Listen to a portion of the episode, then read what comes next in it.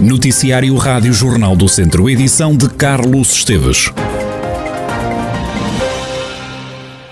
Um homem de 50 anos morreu em Vila Nova da Rainha, em Tondela, depois de cair de uma varanda com 3 metros. O alerta para os bombeiros foi dado esta manhã, como adianta o comandante dos voluntários de Tondela, Nuno Pereira. O Corpo Bombeiros de Tondela foi ativado para uh, foi ativado de acordo para uma queda na localidade de Vila Nova da Rainha à chegada ao local, uh, a equipa deparou-se com uma vítima sexo masculinidade aproximada de 50 anos, em paragem cardiorrespiratória e regidas cadavérica.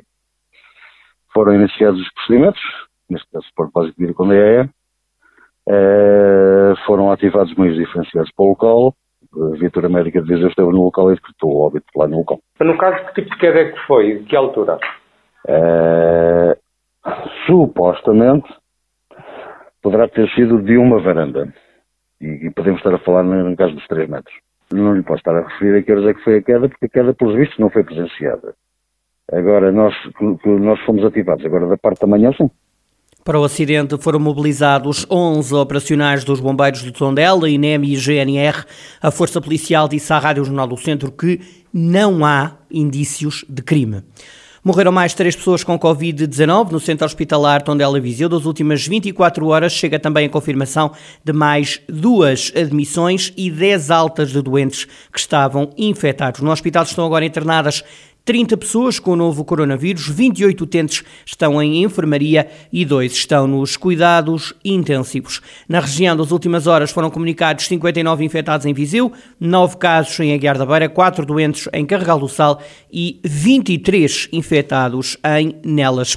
E a onda de solidariedade para com o povo ucraniano não para de aumentar. Três caminhões saíram esta manhã de Viseu, um outro já tinha arrancado no dia de ontem com 96 toneladas de bens que tem como destino a Polónia.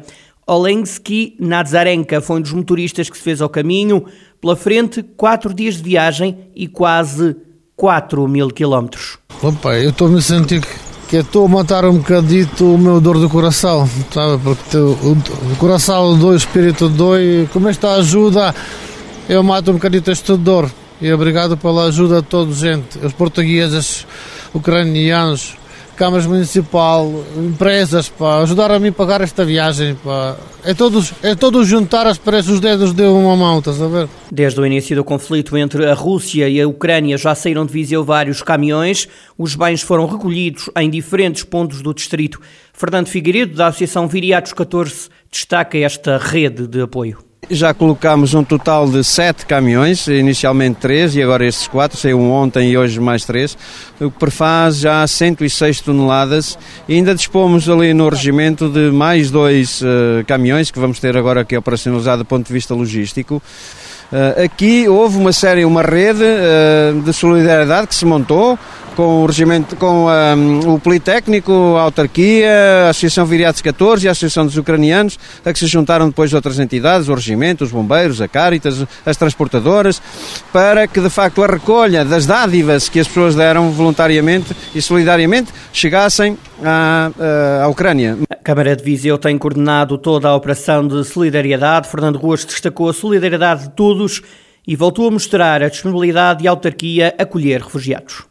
De facto, as pessoas percebem a injustiça deste conflito, desta, desta guerra, mas também é um sinal de que, digamos que, quando há necessidade de haver solidariedade, as instituições estão cá. E deixe-me registrar esta nota que acho extremamente importante: a espontaneidade com que os nossos empresários, muitos contactaram a Câmara no sentido de se disponibilizarem para ajudar. Foi de facto uma, uma, uma manifestação que nos engrandece a todos enquanto comunidade e eu espero sinceramente que seja também uma pequena gota d'água, mas nesta ajuda internacional que tem sido tem, tem, dado mostras de grande eficácia neste no apoio ao, ao povo ucraniano. Nós estamos disponíveis para acolher os refugiados e, portanto, deixo-lhe aqui um apelo: se por acaso os refugiados escolherem esta comunidade, se escolherem a melhor cidade para viver, podem ter a certeza que nós daremos aqui resposta eh, no acolhimento que seja necessário fazer.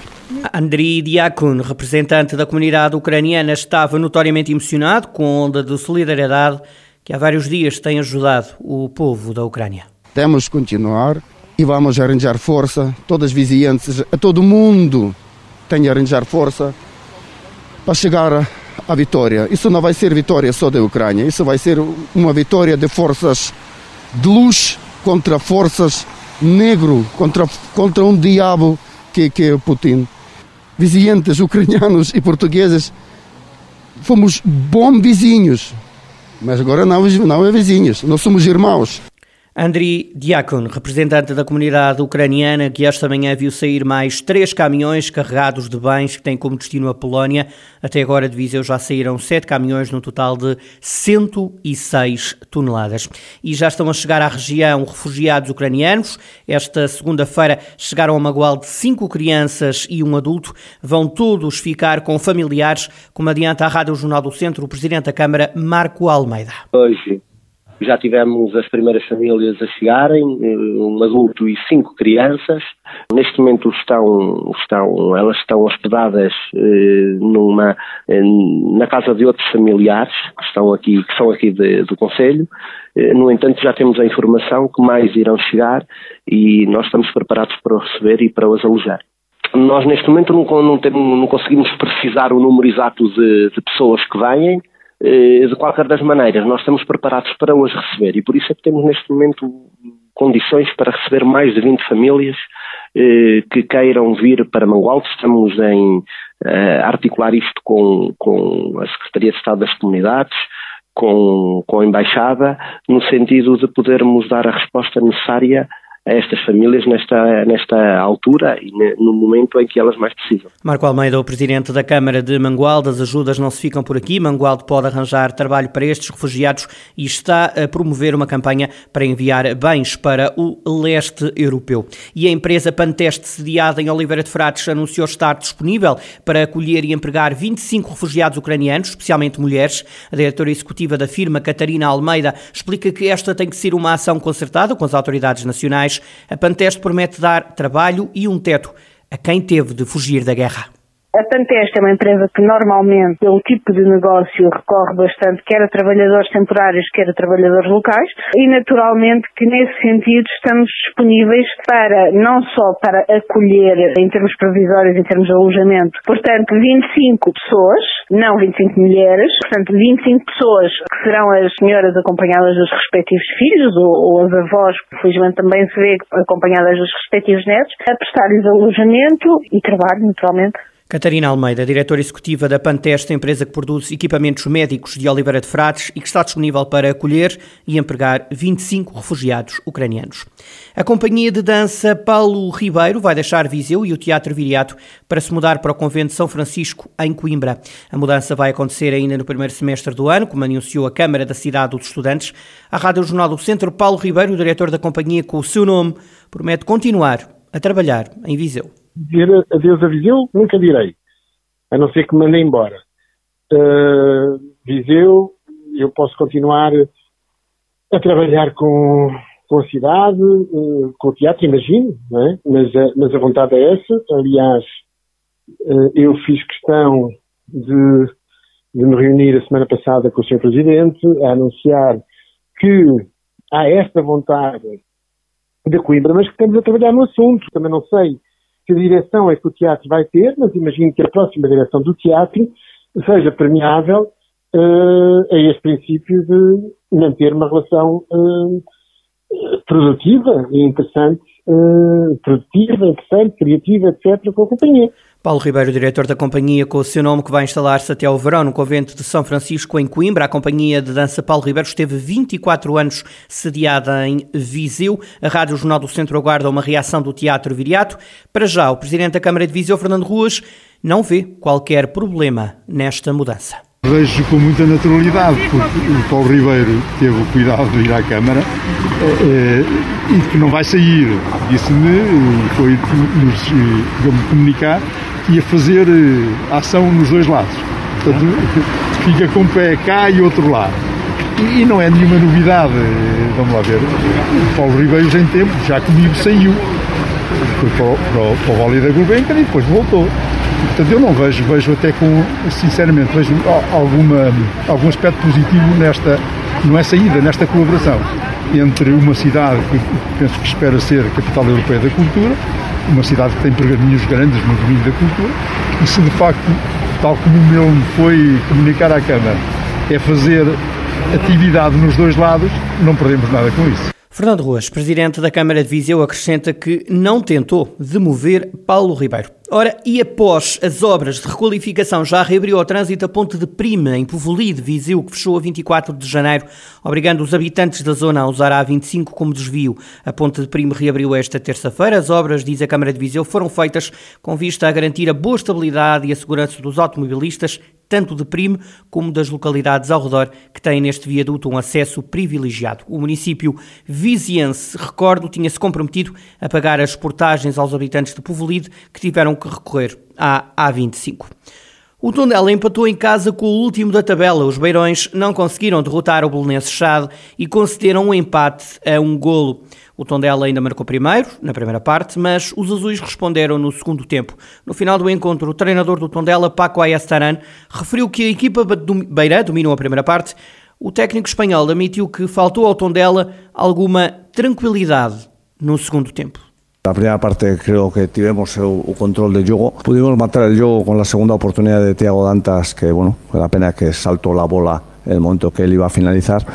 Y luego en el segundo tiempo, a partir de eh, hacer varias faltas que eran innecesarias, a partir de ciertos libres que no tuvimos que, permitir. Empezaron a, poner bolas en nuestro área y algunas segundas bolas hicieran también que volvieran otra vez a, a nuestro área. Y a partir de ahí sí que hubo 20-25 minutos que, perdimos el control del juego y nos faltó un pelín de, tranquilidad para encontrar el pase adecuado. En todos los últimos minutos, acho que fue un poco de ansiedad, ¿no? Paco admitiu que o resultado é justo. Hay momentos en el, en el juego que puede mudar el resultado. Nosotros tenemos la, tuvimos la oportunidad de, de, de, finalizar el juego con el segundo gol de, bueno, la segunda ocasión que tuvo Dantas, ¿no? Eh, entonces a partir de ahí, pues luego, justo, pues sí, porque nos hicimos un gol y eres otro, ¿no? Já o treinador do Belenenses Char, Franklin Carvalho, garante que sai do Tondela muito satisfeito com a resposta dada pela equipa azul ao gol sofrido. Vou muito satisfeito com algumas coisas e não tão satisfeito com outras, como é normal quando ganhamos, empatamos ou perdemos. Foi importante a resposta que demos ao gol sofrido, que nós podemos fazer 1 a 0 numa bola parada antes, não fazemos, o Tondela acaba por cortar, por cortar novamente para canto e o Tondela faz um gol de bola parada na primeira parte. Portanto, a primeira parte resume-se a isto. Eu lembro de uma oportunidade do Dantas aqui e depois na segunda parte nós, nós soubemos responder, respondemos bem. Para o momento em que estamos, acho que respondemos muito bem. Demos uma boa resposta mental, uma, uma resposta anímica que me deixou muito satisfeito. Sim, a verdade é essa. Já sobre as contas da manutenção, o treinador da Bessada entende que tudo está em aberto. O técnico tem uma convicção: o Belenenses Chade vai fazer mais pontos na segunda volta do que os que somou na primeira. Nós temos 27 pontos em disputa, estamos a 6 pontos na manutenção direta. O primeiro e o segundo classificado deste campeonato estão separados por 6 pontos, portanto, uh, se, se, virmos as coisas assim. E depois temos ainda aquela malta que anda ali a lutar pelo sexto lugar que dá, que dá competições europeias. E temos o Gil Vicente, por exemplo, com, com o Sporting Clube Braga e, e o terceiro com, com o segundo classificado. Portanto, a nossa luta é esta, a nossa, do Tondela, a do, a do Aroca, a do Moreirense, a do, a do Boa Vista, também do Vizela. Portanto, obviamente que nós acreditamos, eu, eu disse isso desde o primeiro dia que cheguei aqui e disse e continuo a dizer com toda a convicção, não digo isto da boca para fora, que vamos fazer garantidamente mais pontos do que fizemos na primeira volta. Neste momento temos um a mais do que tínhamos, depois no final vamos ver se, são, se serão suficientes ou não para, para atingirmos o nosso objetivo. Franklin Carvalho, treinador do Belenenses Chade e as contas pela manutenção. Para já, a Belenenses Chade está no último lugar da tabela, soma 16 pontos, está a 6 da zona de manutenção, quanto ao Tondela está em 16º lugar, tem 21 pontos, tem apenas mais um do que o Moreirense, que nesta altura descia já de divisão. Se o campeonato hoje terminasse, o Tondela teria que jogar com o terceiro classificado da segunda Liga pela permanência na primeira. É um resultado enganador. É desta forma que o treinador do Viseu 2001, Paulo Fernandes, se refere à goleada sofrida pelos vizienses diante do Benfica, no Pavilhão da Luz, por seis bolas a uma. O treinador da equipa de futsal do Viseu 2001 entende que este foi o jogo em que os vizienses criaram mais dificuldades aos encarnados depois de um resultado de 6 a 1, mas uh, aquilo que eu mais me, me, interessa e aquilo que é o mais importante é que, tirando os dois autogolos e uma assistência num ressalto que, que, que deu o quarto golo, uh, do Benfica, tem que, mesmo perante tudo isto, acho que, que o Viseu teve um, uma excelente atitude, jogámos muito bem. Todos os jogos que nós já fomos à luz, independentemente do resultado, porque é um resultado, continuo a dizer que é um resultado enganador, para a prestação da Viseu 2001, foi o jogo em que criámos mais dificuldades ao, ao Benfica. De qualquer forma, sabíamos de, de antemão que o Benfica, depois da sua prestação na taça da Liga, queria perante o seu público mostrar uma atitude diferente. Claro que sabíamos que íamos sofrer uma grande pressão logo no início do jogo, como veio a acontecer. Paulo Fernandes, treinador do Viseu 2001, jogam os vizienses já amanhã com o futsal Azemeios a partir das nove e meia da noite. Paulo Fernandes diz que o grupo de trabalho já está focado neste jogo com o futsal Azemeios.